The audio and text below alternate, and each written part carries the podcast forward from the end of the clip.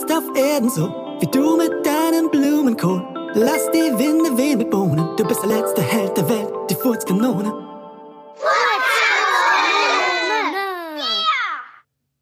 Die Furzkanone und die Nacht im Wald. Lümmelhausen, Schulhof, erste Pause.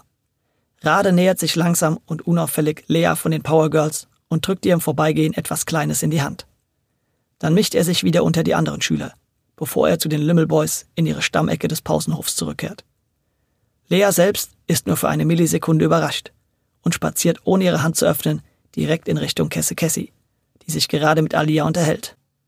Lea gesellt sich zu den beiden, platziert sich mit dem Rücken zum Hof und hält nun ihre geschlossene Hand der Kessen Cassie hin. Diese kapiert sofort. Während ihre Augen an Lea vorbei den Schulhof nach neugierigen Blicken absuchen, öffnet sie ihre Hand und nimmt blitzschnell den kleinen zusammengefalteten Zettel entgegen. Dann beginnt sie mit Alia am äußeren Rand des Schulhofs lang zu schlendern, während Lea zu den anderen Power Girls hinüberläuft. Beim Gehen öffnet Cassie ganz beiläufig den Zettel und liest Alia, die den Hof im Blick behält, die knappe Nachricht vor. Heute Übernachtung im Wald. Seid ihr dabei? Ja oder nein? LB. LB, das ist kurz für Lümmelboys. In der zweiten Pause passiert das Gleiche, nur andersherum. Die Power Girls übergeben den Lümmelboys ihre Antwort. So operieren Profis. Unauffällig und geheim, wenn sie nicht wollen, dass jemand anderes etwas von ihren Unternehmungen mitbekommt. Und eine Übernachtung im Wald, das ist wirklich nicht ohne. Da kann man keine unnützen Mitwisser gebrauchen. Und ja, natürlich sind die Power Girls heute Nacht dabei, lautet die Antwort.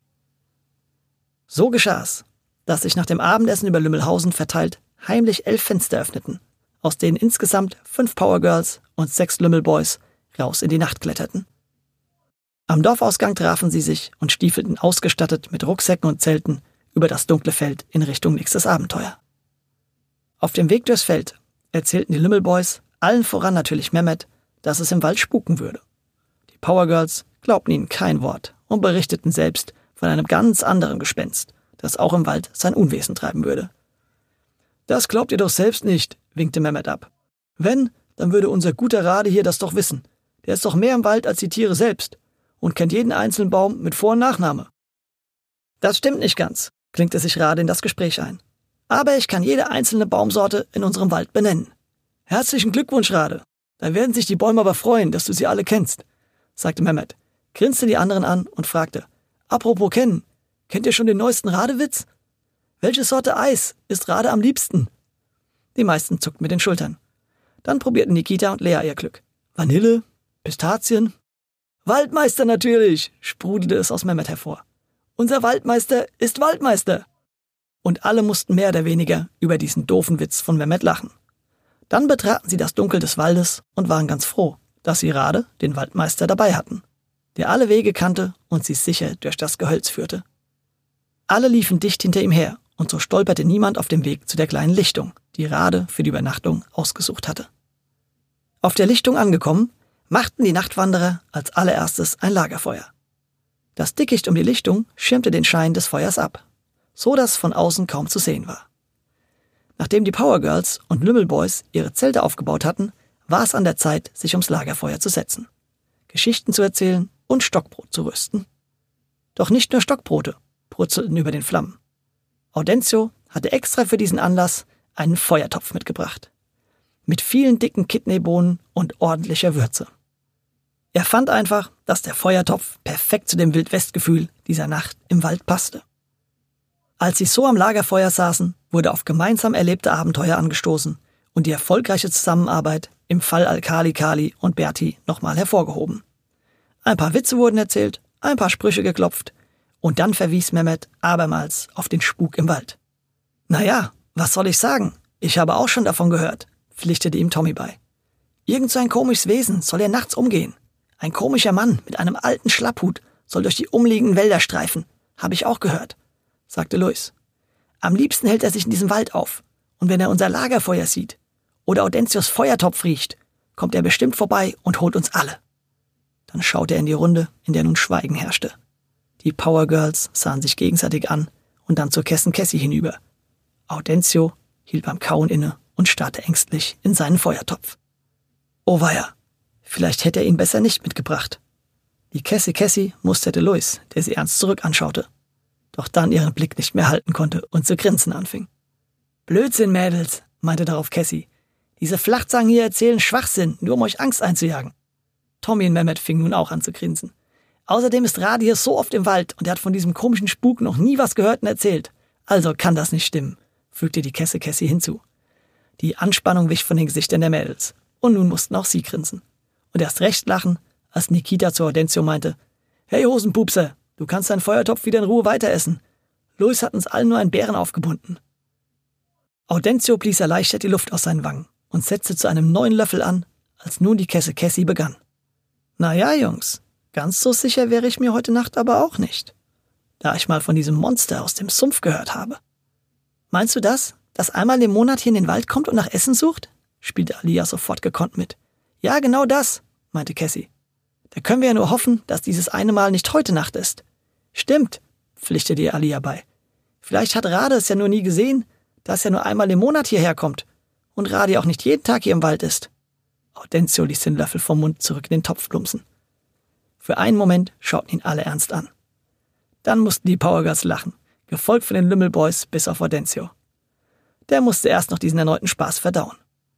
Erleichtert darüber, dass das alles nur Blödsinn war, stieg er darauf in das allgemeine Gelächter und Herumgealber mit ein. Ein paar Stunden später war Mitternacht schon überschritten und die kleinen Abenteurer wurden langsam müde. So beschlossen die Lümmelboys und Powergirls, dass es Zeit zum Schlafen war, löschten das Feuer und verzogen sich in ihre Zelte. Auch wenn am nächsten Morgen Samstag und damit schulfrei war, wollten sie zu Hause sein, bevor ihre Eltern wach waren und ihren Ausflug bemerken würden. Rade, der Naturbursche, würde sich im Morgengrauen von den Vögeln und der aufgehenden Sonne wecken lassen und dann den zeitigen Rückmarsch organisieren. Nicht lange, nachdem alle in ihren Zelten lagen, hörten die Power Girls ein. Cassie! Alia! Oder Sneshana! zu ihnen an die Zelte herüberdringen. Nach einem anfänglichen Aufschrecken war ihnen klar, woher das kam. Und sie sendeten ihr Mehmet! Luis! und Nikita! zurück. Ein paar Minuten später waren aber alle schon so müde, dass die Cassies! und Mehmets! immer weniger und dann von vereinzeltem Schnarchen abgelöst wurden. Kurz darauf herrschte bis auf das Schnarchen Ruhe. Die Power Girls und Lümmelboys schliefen nun fest in ihren Zelten.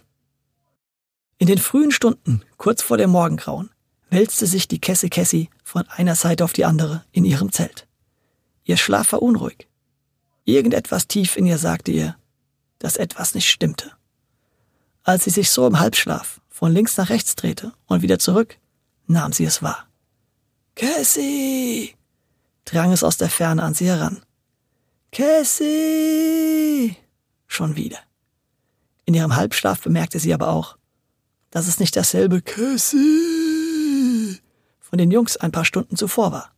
Es klang anders, und Cassie wusste, dass etwas nicht in Ordnung war, und wachte auf. Aufrecht saß sie in ihrem Zelt, all ihre Sinne in Alarmbereitschaft. Angespannt lauschte sie in das Halbdunkel vor ihrem Zelt hinein. Und da erklang es wieder. Cassie! Weit aus der Ferne wurde ihr Name vom Wind heran in ihr Zelt getragen. Das waren nicht Mehmet und die anderen, wusste sie sofort. Aber trotz allem hatte die Stimme irgendetwas Bekanntes in sich. Ihre Hand wanderte in ihren Rucksack und kam mit einem Taschenmesser wieder hervor. Als einzige hatte sie eins mitgenommen und wurde auf dem Weg in den Wald von den anderen Kindern dafür belächelt. Jetzt war sie froh, dass sie es dabei hatte. Leise öffnete sie ihr Zelt und lugte vorsichtig hinaus. Im ersten Moment konnte sie nichts Verdächtiges sehen. Daher kroch sie nun vorsichtig aus ihrem Zelt, hielt sich geduckt und schaute sich um. Auf den ersten Blick sah im Halbdunkel des Morgengrauens alles ganz normal aus. Die anderen Kinder schienen in ihren Zelten noch zu schlafen. Ab und an hörte man von hier ein Säuseln und von da ein Schnarchen, aber sonst war alles ganz ruhig. Die Kesse Cassie stand nun aus ihrer geduckten Haltung auf und schritt in die Mitte der Lichtung. Und da fiel es ihr auf. Inmitten der Zelte war eine Lücke. Da, wo vor wenigen Stunden noch Audentius Zelt gestanden hatte. Es war wie vom Erdboden verschluckt. Sie schaute nach links, nach rechts, aber sie konnte es nirgendwo sehen. Just in dem Moment hörte sie wieder die Stimme. Cassie! Jetzt wurde es ihr klar. Es war Audentius Stimme, die aus der Ferne nach ihr rief. Sie hatte etwas Verzweifeltes in sich und klang dadurch etwas anders, weswegen sie die Stimme anfangs nicht einzuordnen gewusst hatte. Ihr Freund schien in Not zu sein. Cassie brauchte nicht eine Sekunde darüber nachdenken, ob sie die anderen wecken sollte oder nicht. Die Furzkanone war in Gefahr. Da zählte jede Sekunde. Mit dem geschlossenen Taschenmesser in der Hand schoss sie auf der Stelle los in die Richtung, aus der sie Audentius Stimme gehört hatte. Sie läuft schneller als der Schall, lacht über Blitz und Donnerknall. Wenn die halbe Stadt doch brennt, die Kesse Cassie rennt! Sie war schon ein gutes Stück gerannt, als sie erneut Audis Stimme vernahm. Diesmal schon viel deutlicher, lauter und näher. Weit konnte es nicht mehr sein. Sie düste gerade auf einem schmalen Weg einen kleinen Hang hinauf. Da hörte sie Audis Stimme ganz klar und nah. Cassie! Cassie bremste aus vollem Lauf ab und hielt einen Moment inne. Dann schlich sie langsam den Rest des Hanges hinauf. Kurz bevor sie den Kamm des Hanges erreicht hatte, ging sie in die Knie und kroch so die letzten Meter. Cassie! hörte sie erneut Audentius Stimme, nun ganz laut. Das Leid und die Verzweiflung in seiner Stimme taten ihr im Herzen weh. Was war ihrem Freund widerfahren? Ihr Herz schlug schneller, als sie ihren Kopf über den Kamm des Hanges schob. Erst sah sie nichts, dann schaute sie nach oben. Und dort hing Audentio. Eingewickelt in seinem Zelt baumelte er am Ast eines hohen Baumes in der einsetzenden Morgendämmerung. Fassungslos stand Cassie auf, trat auf den Kamm des Hanges und fragte, Audi, was machst du denn da? Cassie, rief Audentio voller Freude. Du hast mich gehört und gefunden. Ja, habe ich. Aber was zum Geier ist denn mit dir passiert? Bist du alleine? Ja, bin ich. Es war der Feuertopf, der verdammte Feuertopf, antwortete Audentio. Der Feuertopf? Was war der verdammte Feuertopf? hakte Cassie nach, die mit der Aussage nichts anfangen konnte. Na, durch den Feuertopf habe ich solche Blähungen bekommen, wie noch nie. Und da muss, während ich geschlafen habe, mein Zelt mit mir abgehoben sein. Meine Magen- und Darmwinde müssen mich dann über den halben Wald getragen haben. Dann bin ich wohl hier oben an diesem Ast hängen geblieben. Das Zelt muss ich dabei um mich und den Ast gewickelt haben. Seitdem hänge ich hier verschnürt und komme nicht mehr runter. Da fiel mir ein, dass du ja ein Taschenmesser dabei hast. Deshalb habe ich dich gerufen. Außerdem wusste ich, dass du wohl als Einzige von dem verschlafenen Haufen aufwachen würdest, wenn ich rufe, und mir zu Hilfe eilen würdest.